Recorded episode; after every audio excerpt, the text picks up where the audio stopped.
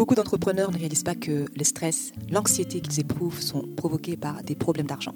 De la finance vous sert au creux de l'oreille tout ce que vous devez savoir pour avoir l'esprit tranquille quand vous pensez à vos finances.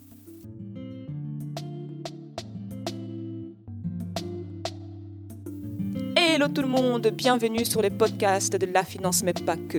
Nous aidons celles et ceux qui ont l'esprit d'entreprendre à se libérer du stress provoqué par l'argent et à bâtir de la richesse.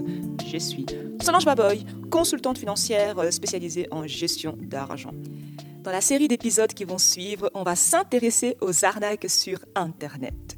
Chaque année, l'arnaque en ligne fait des dizaines de milliers de victimes rien qu'en Belgique. Quelles sont les formes les plus courantes et comment te protéger? On va les découvrir. Aujourd'hui, on va s'intéresser aux faux sites web et aux fausses boutiques en ligne. Créer sa propre boutique en ligne n'a jamais été aussi facile et les escrocs l'ont bien compris. Chaque année, des dizaines de faux sites web et des fausses boutiques en ligne sont supprimés en Belgique. Ces arnaques se manifestent généralement par des boutiques en ligne qui vendent des produits qui ne livrent jamais ou par des sites web falsifiés imitant des entreprises et des banques connues. Certains de ces sites malveillants apparaissent même en tête des résultats des recherches et attirent les clients via des publicités sur les réseaux sociaux. Parfois, les escrocs exploitent également l'actualité en créant des fausses boutiques en ligne proposant des produits populaires à des prix réduits. Comment te protéger contre les faux sites web? Voici pour toi 10 conseils. 1. Contrairement à ce que l'on pense souvent, la présence d'un cadenas dans la barre d'adresse et le préfixe https ne garantissent pas la fiabilité d'une boutique en ligne. Ils indiquent simplement si la connexion est sécurisée, mais pas la fiabilité du site lui-même. 2. Lorsque tu fais des achats en ligne, certaines boutiques te demandent de créer un compte. Si possible, continue tes achats en tant qu'invité.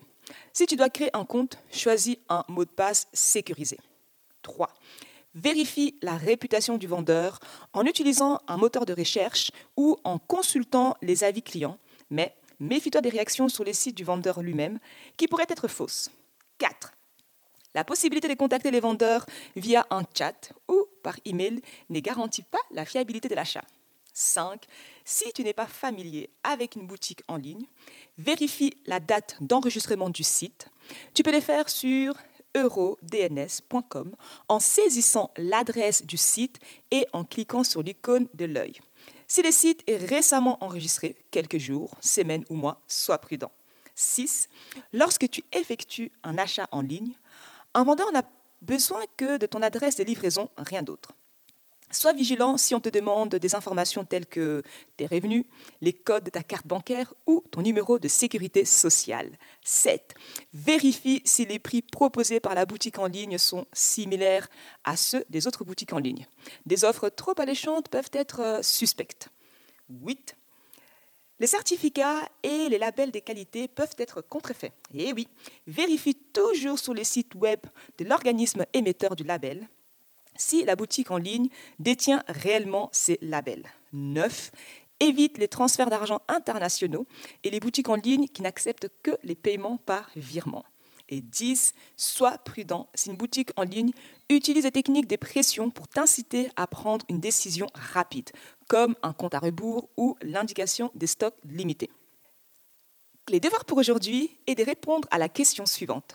Est-ce que tu as déjà été euh, victime d'une escroquerie via un site internet ou une boutique en ligne? Si oui, N'hésite pas à partager ton expérience euh, pour pouvoir euh, mettre en garde les autres personnes en le partageant dans le groupe Facebook de la finance, mais pas que, ou tout simplement en nous envoyant un email à contact@delafinance.com. C'est toujours super intéressant de partager les arnaques qu'on a rencontrées pour mettre en garde les autres personnes. J'espère que cet épisode euh, vous a plu. N'hésitez pas à écouter les autres épisodes du podcast de la finance, mais pas que, pour continuer à apprendre la vérité sur l'argent et les principes des bonnes gestions financières. Je vous retrouve au prochain épisode où on évoquera l'arnaque suivante. Donc activez votre notification pour vous rappeler de venir écouter l'épisode suivant. En attendant, prenez bien soin de votre argent et que la paix financière soit avec vous. Bye que l'argent soit plus une source de stress, à apprendre à gérer grâce à de la finance.